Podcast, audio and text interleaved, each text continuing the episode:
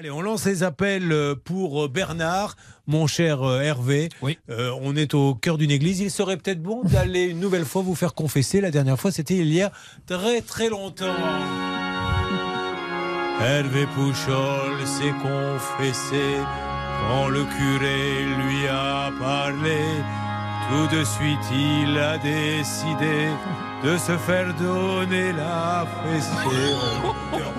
Franchement, il y a un peu de respect quand même pour l'institution. A tout de suite sur RTL.